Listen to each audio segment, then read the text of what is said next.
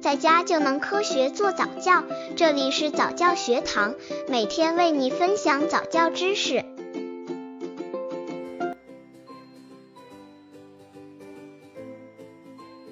一两百元一节的早教课究竟在教什么？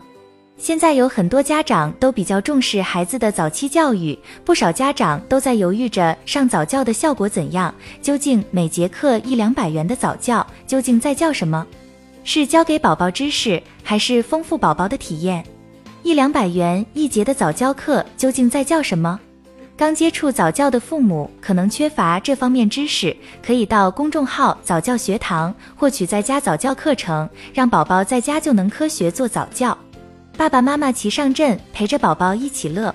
早教中心在周末的时候人比较多，爸爸妈妈休息休息，可以带宝宝一起上课。上早教课时，陪学的家长往往比孩子多，一对父母带一个孩子上课，那是非常平常的现象。有时父母和老人一起来也很正常。教室里父母一块陪着孩子上，而老人则隔着窗玻璃观看宝宝。早教课最累的一般是爸爸。上活动课时，老师会说：“先做个热身运动吧。”爸爸们会跟着早教老师一起仰天躺下，把宝宝放在曲起的膝盖上，上下来回摇晃。宝宝在摇晃中发出咯咯的笑声。踢球环节时，宝宝可能走路不稳，也踢不了球，于是爸爸站起来帮助宝宝踢。宝宝们咧开嘴大笑，爸爸在起起落落间则已满头大汗了。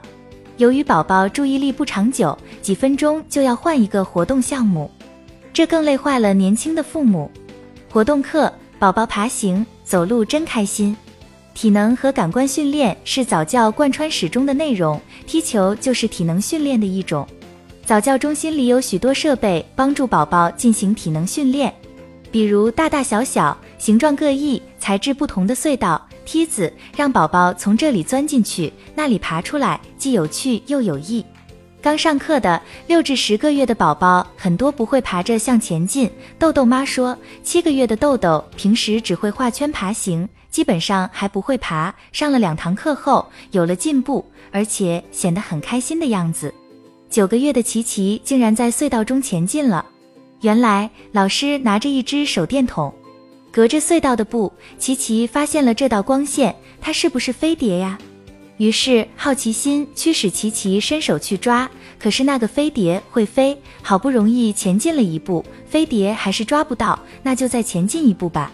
就这样，琪琪爬得比平时多了。这种感官与体能并重的游戏，在早教课上还有不少。音乐课品尝乐器，咿咿呀呀，宝宝天生就是品尝家。拿到的东西一般都要先放进嘴里尝一下。音乐课的乐器形状都很可爱，还会发出声响，宝宝也会亲自尝一尝哦。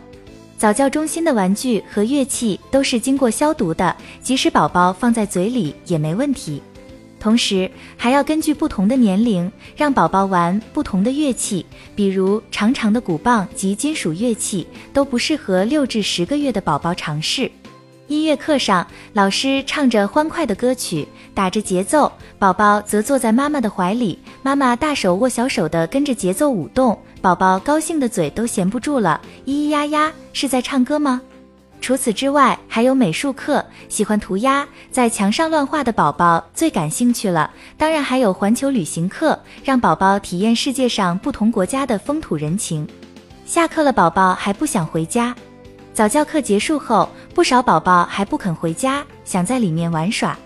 有些家长也没想回家，可能会在一起交流，围绕宝宝的生活和教育。因为宝宝，家长们也成了好朋友。琪琪妈说，平时上班忙，孩子有老人带，上早教课时，我们这些年轻的家长也学到不少东西。回家后，根据老师教的内容，带宝宝训练和玩耍，还可以交给老人做。豆豆也是老人带的。爸爸说，小豆豆平时不出门，很怕生。下课后让孩子多玩玩，与小朋友交流，这样可以增加人际交往能力。专家观点：早教不是学知识。有些家长认为早教是教知识，让让孩子不输在起跑线上。其实这是对早教的一种误解。早教跟知识性教育不同，它是最大程度的丰富宝宝的体验。